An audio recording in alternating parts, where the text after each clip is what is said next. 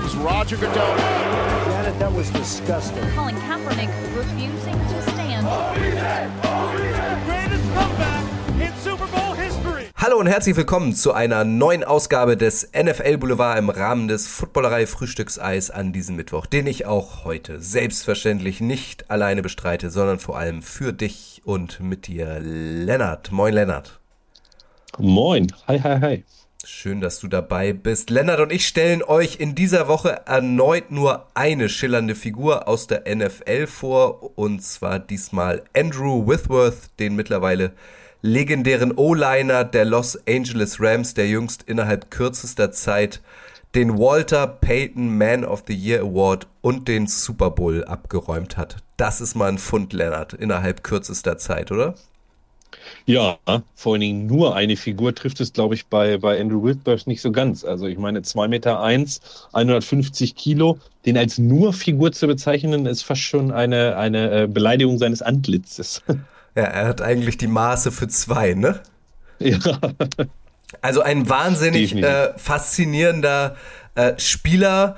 Du hast es gesagt, äh, groß wie breit, äh, seit 2006, also seit über 15 Jahren schon in der NFL aktiv, ist mittlerweile der älteste Tackle in der Geschichte der NFL und der älteste Offensive Lineman, der einen Super Bowl gewonnen hat. Eine stolze Leistung, vor allem auf dieser körperaufreibenden Position, so lange durchzuhalten, ne? Äh, ja, gerade als Offensive Lineman finde ich, ist sehr, sehr, sehr, sehr krass und sehr, sehr beeindruckend. Man, also man sieht ja das an, an äh, Sebastian Vollmer zum Beispiel, ähm, die, die fressen sich ja auf Deutsch gesagt echt weiterhin Fett und Kalorien an. Also die müssen ja Tag so diese 6.000, 7.000 Kalorien oder 5.000 bis 7.000 Kalorien zu sich nehmen. Das ist ja richtig Arbeit. Und da mit 40, mit vier Kindern noch, äh, noch auf dem Status zu sein und so committed zu sein, sich weiterhin diesen, diesen Ranzen und diese Maße anzufressen richtig und zu trainieren, ist absolut beeindruckend und äh, gebührt jeglichen Respekt. Vor allem, da kommen wir später noch zu, äh, war jüngst auch schwer verletzt. Also am Knie hätte dann auch durchaus irgendwie, hätte sein Körper streiken können oder er hätte sagen können, reicht mir. Äh, ich will jetzt nicht mehr, ich bin fast 40. Aber Sebastian Vollmer, ähm, so, äh, weil, du, weil du ihn ansprichst, das habe ich auch schon mal in anderen Podcasts, das raschelt übrigens sehr bei dir, Lennart.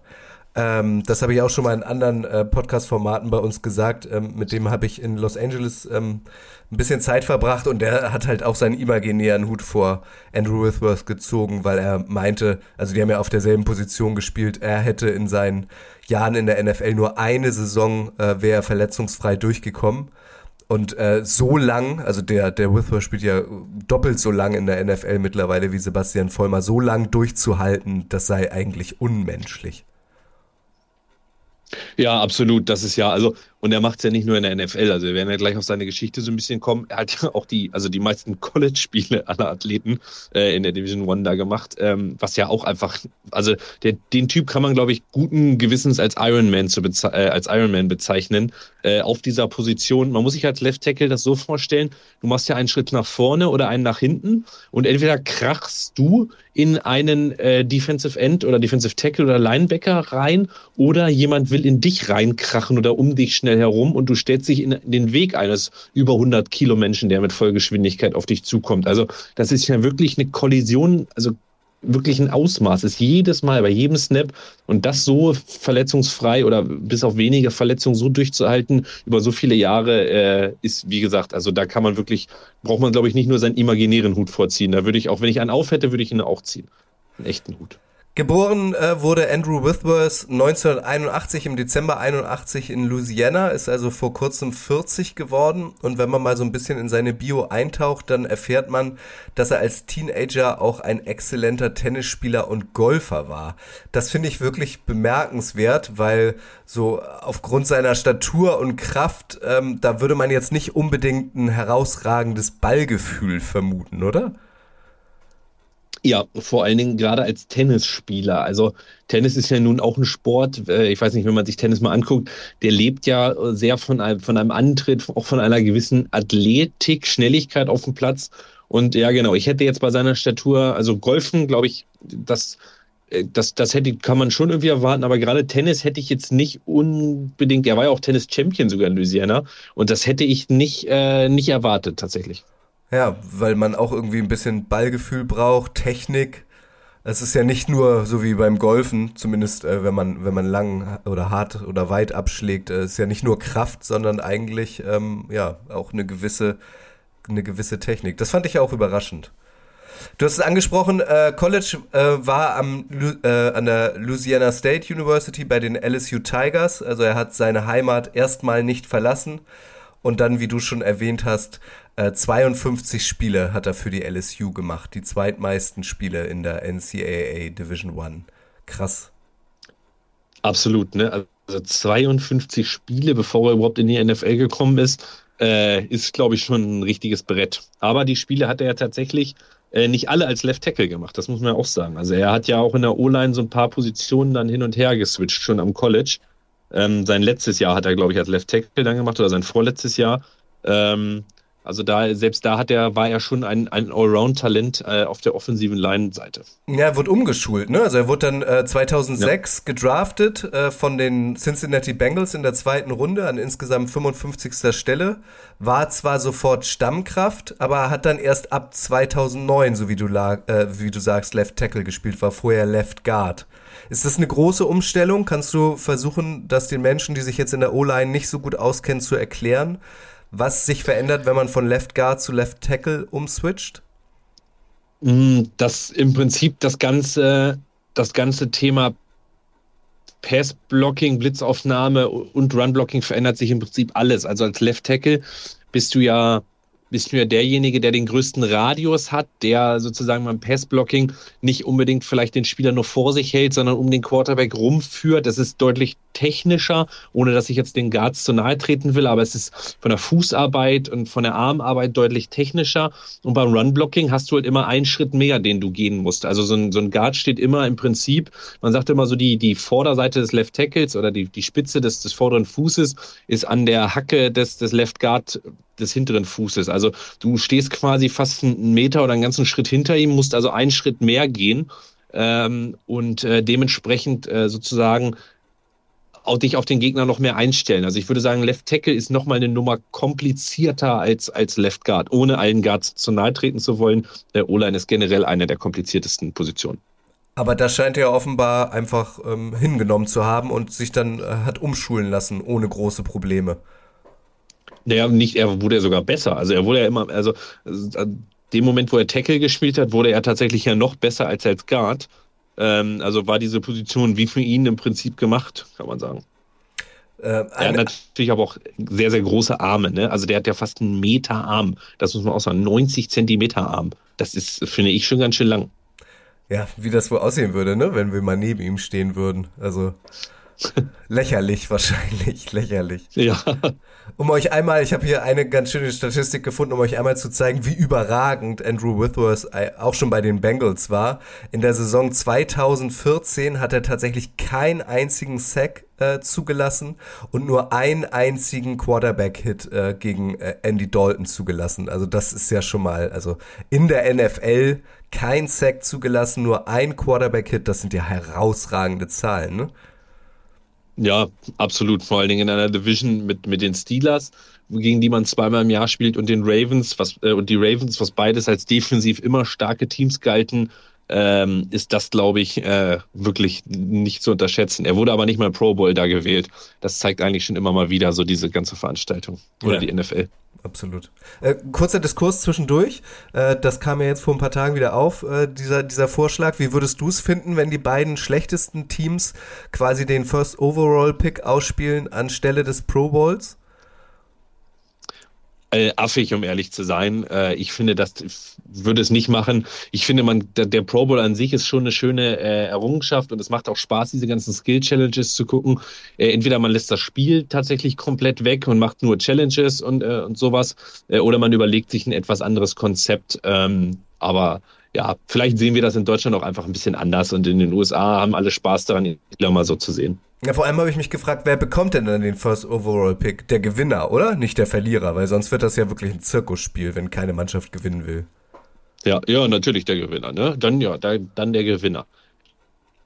Gut, zurück zu Andrew Whitworth, hat elf Jahre insgesamt für die Bengals gespielt, von 2006 bis 2016, hatte auch großen Anteil daran, dass die Bengals Anfang der 2000er fünfmal in Folge sich für die Playoffs qualifizieren konnte, konnten. Ähm, da war dann, das kennen wir ja von Andy Dalton, äh, immer Schluss. Also Andy Dalton hat, glaube ich, bis heute keinen einzigen Playoff-Sieg auf dem Konto. Muss dann irgendwie auch frustrierend sein, oder? Ja, absolut. Also ich glaube, äh, das ist äh, absolut bitter, äh, wenn du es, also vor allem war es ja, also du hast ja immer dann Spiele verloren, wo du gedacht hast, gegen die Steelers einmal und da hast gesagt, Halleluja, ey, wie kann sie diese Spiele verlieren? Ähm, und ja, das ist natürlich dann irgendwie schon der frustrierende Part der Karriere.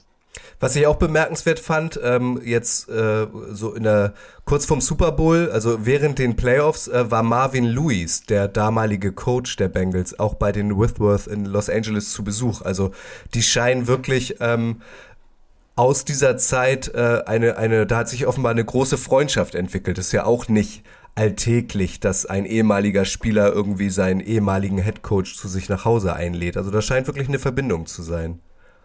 Ja, vor allen Dingen äh, Marvin Lewis liest man überall, wenn man sich über Andrew Whitworth nur ein bisschen äh, informiert. Äh, der wollte ihn ja auch behalten. Also der, Lewis wollte, den, dass er unbedingt bei den, bei den Bengals bleibt, auch über 2017 raus. Ähm, aber die Bengals haben das Portemonnaie nicht weit genug aufgemacht, wie man so schön sagt, und äh, wollten ihn nicht scheinbar behalten. Und das hat dann, äh, das haben sie zu spüren bekommen, sagen wir es mal so. Zu wem Andrew Whitworth auch irgendwie dann in den letzten Wochen eine engere Beziehung geknüpft hat, ist ähm, OBJ, Odell Beckham Jr., der ja auch von den LSU Tigers kommt. Also die haben die, dieselbe Vergangenheit, dasselbe College quasi absolviert. Hast du da äh, Filme in den sozialen Medien gesehen, wie sich äh, Whitworth äh, OBJ nochmal zur Seite nimmt und sagt, deine Zeit ist jetzt, jetzt kannst du es hier allen beweisen? Äh, ja, was ich tatsächlich auch überragend finde, weil man, glaube ich, sieht, wie wichtig dieser ganze Teil für einen ist, das ganze Ding Leadership oder das ganze, ich glaube, Whitworth weiß, dass man Spieler wie OBJ mit einem gewissen, ähm, ja, anders anfassen muss als andere Spieler. Und er kann sich halt auch mit 40 darauf einstellen, ist sich da nicht zu stolz drauf. Deswegen fand ich das echt gut. Bevor wir jetzt gleich über seine Zeit bei den Rams sprechen, eine Frage nochmal zwischendurch, Lennart. Wenn Andrew Whitworth jetzt in nächster Zeit retiren sollte, was ja sehr wahrscheinlich ist. Ich meine, der ist 40, ist jetzt auch Super Bowl-Sieger, also der, wie lange will er sonst noch spielen? Meinst du, er retired dann als Bengal oder als Ram? Oh, das ist eine sehr, sehr, sehr schwierige Frage, die ich mir tatsächlich auch schon gestellt habe. Ich glaube, ich ich gehe immer damit mit dem ersten, der mich draftet. Also die haben ihm die Chance gegeben, in der NFL zu spielen, haben ihm den Traum erfüllt. Ich glaube, ich würde als Bengal retiren. Hat er denn die Wahl? Kann er sich das aussuchen? Naja, ich denke schon. Ne? Also ich glaube, du kannst ja, ich glaube, die Bengals würden, also es gibt ja diesen, diese klassischen One-Day-Contract sozusagen, dass man sozusagen jetzt nochmal einen Tagesvertrag bei den Bengals unterschreibt, wenn man dort anruft und fragt oder die Bengals eben das anbieten.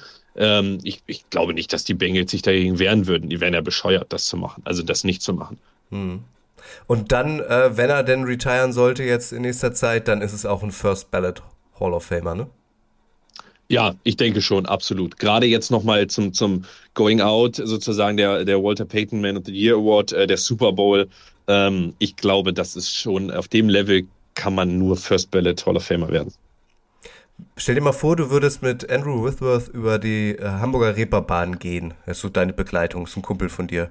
Da würdest du dich wahrscheinlich so sicher fühlen wie nie zuvor in deinem Leben, oder? Ja, absolut. Also da, ja, da, da will ich, glaube ich, ja, da will ich überhaupt keine Angst haben. Ja, guter Typ.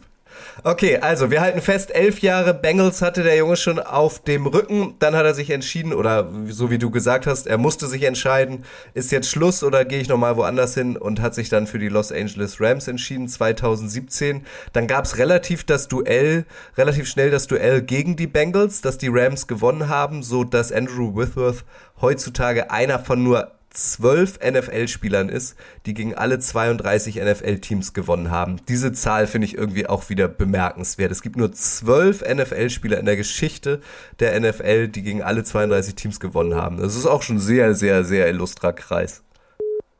Ja, vollkommen. Das, das zeigt ja zwei Sachen. Das zeigt halt, ähm, erstmal seine, seine Langlebigkeit, dann wie gut er tatsächlich ist äh, und dass man ja auch dann lange Teamtreue hat, äh, um gegen viele Teams zu spielen. Und ich finde einfach, dass das ist, ist passt so alles zusammen. Also der ist einfach ein absoluter Vorzeigeathlet in seiner professionellen Karriere. Über den findet man ja in seiner Spielkarriere ähm, in der NFL auch kaum Skandal. Ähm, das ist einfach Wahnsinn. Und äh, da das, wie gesagt, also man kann, glaube ich, gar nicht genug Hüte ziehen. Mit den Rams hat er dann auch endlich mal Erfolg gehabt im Vergleich zu den Bengals. Ähm, hat auch Playoff-Siege eingefahren. Es ging bis in den Super Bowl in der Saison 2018. Da haben sie gegen die Patriots verloren. Und dann, darüber haben wir schon gesprochen, im November 2020 hat er sich schwer verletzt. Und auch da, das zeichnet auch Andrew Whitworth wieder aus, finde ich. In der Reha kann man lesen, ähm, hat er Joe Burrow getroffen, also den, den aktuellen Quarterback der Bengals, der äh, in dem Jahr, im Jahr 2020 gedraftet wurde und sich ja dann auch schwer verletzt hat, haben die beiden die Reha zusammen verbracht und, und äh, Andrew Whitworth ist quasi so zum Mentor von Joe Burrow geworden. Joe Burrow war auch bei denen zu Hause und hat NFL-Spiele und so geschaut. Einfach überragend, dass er den dann so unter seine Fittiche nimmt, ne? Ja, das zeigt halt immer wieder, was er, was er für, ein, für ein engagierter Mensch auch ist mit, mit großem Herz und wie, wie gutherzig er da auch Joe Burrow und Joe Burrow hat ja auch gesagt, dass er echt fertig war nach seiner Verletzung zum Teil und dann ist das natürlich, wenn man mit jemandem ist wie Whitworth, der einem dann sicher auch viel über die Bengals noch erzählen kann, wo man so ein paar Anekdoten austauschen kann. Ähm, das ist all, gerade über Chad Johnson dann sowohl eine Menge geredet, äh, wo es auch witzige Anekdoten äh, von Whitworth gibt ähm, und dass er Burrow da einfach zu sich eingeladen hat, zeigt einfach, was, was für ein Mensch er ist, wo sie in ganz unterschiedlichen Teams waren. Er ist 15 Jahre älter ja auch noch als Burrow. Äh, aber das ist einfach, äh, ja, ist großartig. Ist jetzt hypothetisch. Und natürlich eine absolute Story. Ist jetzt hypothetisch, aber ähm, so ein paar Prozentpunkte, weshalb äh, Burrow jetzt plötzlich so stark geworden ist, gehören sicherlich auch Andrew Whitworth. Ja, definitiv äh, mentale wahrscheinlich, definitiv, absolut. Also schwer verletzt im November 2020, äh, hat sich aber wieder rangekämpft und dann gab es die Krönung äh, vor wenigen Tagen, Super Bowl äh, in Los Angeles gegen sein Ex-Team, gegen die Bengals. Ähm, und die, die Rams haben gewonnen. Zusätzlich hatte er beim Spiel die Namen aller verletzten Mitspieler auf seinem äh, T-Shirt unterm Trikot an und hatte auf der Super Bowl Parade auch ein besonderes T-Shirt, äh, nämlich mit einem Highschool-Foto von, von Cooper Cup auf dem dann stand Super Bowl MVP. Also erstens dann irgendwie auch die verletzten Mitspieler in Form äh, eines T-Shirts zu ehren auf dem Platz ähm, und dann auch nochmal Cooper Cup irgendwie vor diversen TV-Kameras zu präsentieren, zeugt auch wieder von, von Größe und Leadership, ne? Ja, es zeigt halt, dass er sich, er macht sich da nicht zum Star oder so draus und es, man hat ja fast gesehen, es war ihm fast unangenehm, dass die ganzen Kameras auf ihm waren, als er mit der Familie gefeiert hat, da beim Super Bowl. Also er, er lässt dann gern den anderen das Rampenlicht sozusagen und äh, äh, zeigt andere und ich meine, er hätte ja die Story hätte ja auch über sich machen können. Ne? Also ich meine, Tackle 40 Jahre und so weiter, was hätte der da ausrasten können und das alles über sich und so weiter machen können, hatte aber nicht. Und das zeigt einfach, was für ein, was für ein unfassbar äh, ja, solidarischer und, und großzügiger Mensch er ist. Und deswegen hat er auch nicht umsonst den Walter Payton Man of the Year Award gewonnen. Statt über ihn wurde im Rahmen des Super Bowls, also während des Spiels oder nach dem Spiel, auch viel äh, oder am meisten eigentlich über seine kleine Tochter gesprochen, weil die auf der Tribüne saß und ein Buch gelesen hat. so spannend fand sie es. Ja, und äh, das ist ja, äh, also dieses Foto müsst ihr alle mal googeln, das ist schon sehr, sehr witzig. Äh, aber er hat, sagt ja, also er hat ja auch Bock cool drauf reagiert. Er hat gesagt, ja, das ist halt einfach sie, ne? Sie macht, was sie ist. Sie ist das vierte Kind. Die vierten sind immer die schwierigsten, sagt er ja. Und sie ist halt äh, so, wie sie ist und macht, was sie ist. Und äh, ist er ja absolut stolz auch, äh, als er über sie redet. Ähm, ich weiß nicht, in welcher Morningshow er da war, aber er ist äh, in der Today Show, glaube ich, und er, er, seine Augen glühen richtig, äh, wenn er über seine Tochter redet, was, was auch total toll ist. Super Bowl Champion und wenige Tage zuvor hat er einen weiteren Award abgeräumt, nämlich den Walter Payton Man of the Year Award, wurde ausgezeichnet für sein karitatives Engagement, was wahrscheinlich daran gemündet ist, dass er miterlebt hat, wie in seinem in seiner Heimat in seinem Heimatstaat Louisiana damals äh, Hurricane Katrina gewütet hat. Meinst du, äh, das hat in ihm auch ein bisschen was verändert und ähm, quasi so den Impuls gegeben, wenn ich mal viel Geld verdiene, wenn ich mich mal in der NFL umset, äh, durchsetze, dann will ich auch auf jeden Fall was abgeben und anderen helfen? Ähm, ja, das und aus seiner Kindheit, es wird ja immer berichtet, dass er tatsächlich, ähm, er ist ja jetzt gläubiger Christ und früher war er tatsächlich zwar auch schon, hat sich als Christ bezeichnet, aber ähm, er war immer gut in sportlichen Aktivitäten, aber sein persönliches Leben war halt, äh, er sagt, äh, Wreck, also war eine Katastrophe. Er war nicht gut zu den Frauen, ähm, er war, ähm, kann jetzt jeder sagen, was das heißt, er hat sich selber belogen und so weiter und so fort und ähm, er hat dann ja gesagt, dass er dann irgendwann wieder christlich in die Kirche gegangen ist und äh, mit Gottes Hilfe den richtigen Part gefunden hat. Da mag man halten von was man will. Ähm, aber ich glaube, das wird auch dann ein Stück weit so sein, wenn er jemals wieder Erfolg äh, hat oder wenn er mit seinem persönlichen Leben so im Reinen ist, dass er das dann auch zurückgibt später wieder äh, in die Community. Auch eine schöne Geschichte äh, konnte man jetzt auch nachlesen. Ähm, äh, als er noch in Cincinnati war, hat er sich halt mit seiner Big White 77 Foundation um, um ja, benachteiligte Jugendliche aus, aus Brennpunkten äh, gekümmert und darunter war ein gewisser Derek Barnes, ähm, der jetzt sein Rookie-Jahr bei den Detroit Lions absolviert hat, ähm, ein Verteidiger und der dann wohl nach dem Spiel oder nach einem Spiel äh, zu Andrew Whitworth an, äh, angelaufen kam und sich quasi bedankt hat für dessen Engagement und für dessen Worte damals und ähm, da, wenn man es so richtig rausliest, war Andrew Whitworth wohl auch sehr gerührt irgendwie. Ja, ich glaube, es zeigt halt einfach, dass, äh, dass seine Arbeit auch Früchte, Früchte trägt und ähm, dass das ist halt natürlich eine Story made up, also Match made in heaven, ne? Also er, er also das heißt übrigens Big Wit, glaube ich, nicht Big White. Big White kann man, glaube ich, sehr falsch verstehen. Ja, das stimmt, Big Wit, ja. ähm, und äh, ich meine, seine Foundation, ein Spieler, der es jetzt in die NFL schafft, als Rookie äh, den 40-Jährigen oder da 39-jährigen Whitworth nochmal dankt. Ich glaube, das, das muss für einen selber auch ein absolut geniales Gefühl sein. Und äh, ja, es mündete ja dann natürlich, ich meine, dieser Walter Payton Award, das ist, glaube ich, so die höchste Auszeichnung neben MVP, die du als Spieler haben kannst. Ähm, die darfst du ja auch ein Leben lang auf deinem Trikot tragen, sozusagen. Ähm, das ist, glaube ich, schon eine absolute Ehre, das, das zu zeigen, das nochmal zu, zu sein. Und ähm, was, was ich wahnsinnig finde und was für ihn ja auch eigentlich, eigentlich ist das das i-Tüpfelchen fast mehr als der Super Bowl für seine Karriere. 20.000 Dollar spendet er pro Heimspiel an die Big Wit, gut, dass du es nochmal sagst, Homes for LA Families äh, Foundation oder unter, wie heißt es, oder für die Einrichtung quasi 20.000 Dollar. Hat im März 2020 auch schon mal 250.000 Dollar an die örtliche Tafel gespendet. Ähm, er gibt gerne ab. Absolut. Hat Absolut. allerdings, das, das, muss man auch dazu sagen, in der NFL bislang 107 Millionen Dollar verdient. In seinen Ja, okay, das ist ja auch nicht gerade wenig. Genau. Also er, er, er hat auch was zum ja. Abgeben, das muss man auch nochmal sagen. Da kann er, also kann er die im Sommer auch die Heizung anlassen, selbst im Sommer.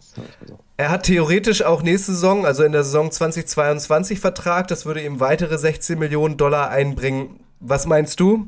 Nimmt er das noch mit oder wird er jetzt in den nächsten Tagen zurücktreten? Und wenn ja, warum hat er das jetzt noch nicht verkündet? Mm, ich glaube aus dem Grund, so wie er halt ist. Also ich glaube, er wird zurücktreten. Er hat ja gesagt, er macht sich jetzt Gedanken darüber und ähm, alles deutet ja auf den Rücktritt hin. Ähm, besser wird's nicht mehr. Ähm, und ich glaube, er wollte es nur nicht machen, weil er will das halt nicht um, über sich jetzt machen. Also er will jetzt den anderen erstmal Spotlight geben und es kommt dann irgendwann, wird er dann sagen, ja, ich trete zurück, äh, ciao Kakao, so nach dem Motto, da keine große Welle drum machen.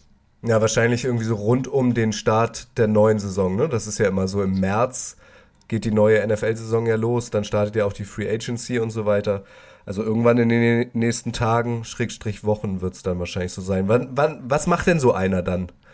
Wo siehst du einen, Andrew Whitworth in Zukunft? Wird das ein TV-Experte? Wird der Coach? Wird der Privatier? Was meinst du?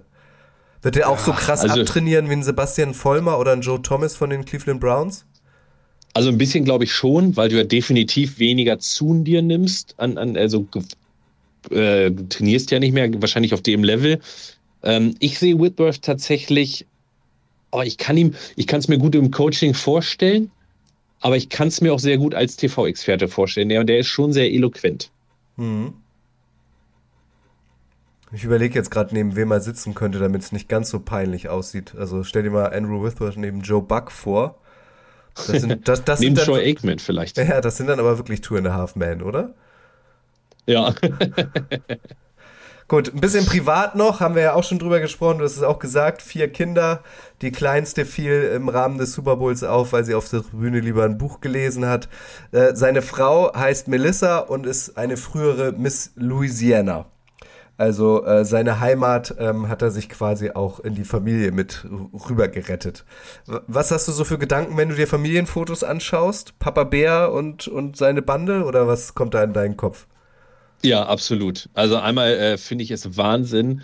Ähm, drei Mädels, das ist, äh, nee, zwei, zwei Mädels, ne? Zwei Mädels und zwei Jungs. Äh, ähm, also ist eine wahnsinnig coole Familie, wenn man sich das anguckt. Äh, aber ich denke mir auch, Halleluja, vier Kinder.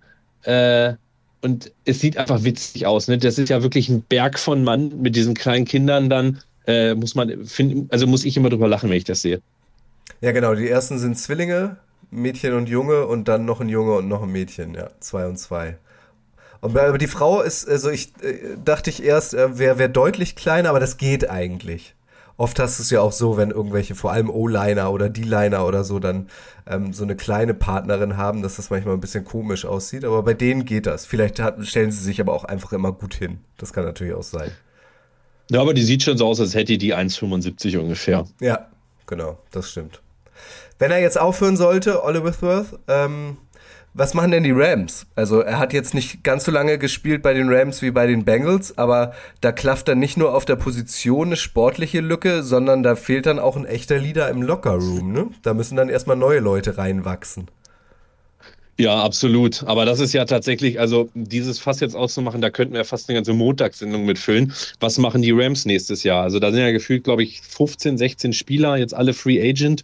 Ähm, also das ist ja die sind all in gegangen und jetzt muss man schauen, wie man da jetzt ja galant sozusagen ins nächste Jahr geht, gerade mit so vielen äh, Abgängen potenziell. Also das ist ja, sage ich mal, also da, da könntest du ja eine ganze Montagssendung mit füllen. Das wird auf jeden Fall nicht einfach. Sean McVay steht jetzt wahrscheinlich vor seiner schwersten Aufgabe bei den Rams. Er macht aber auf jeden Fall weiter. Das hat ja seine Freundin irgendwie verkündet. Da gab es ja auch Gerüchte, wenn er denn den Super Bowl holt, äh, dass er dann in NFL-Rente quasi geht. Aber sie hat ja irgendwie geschrieben, ich glaube bei Instagram, er macht auf jeden Fall weiter.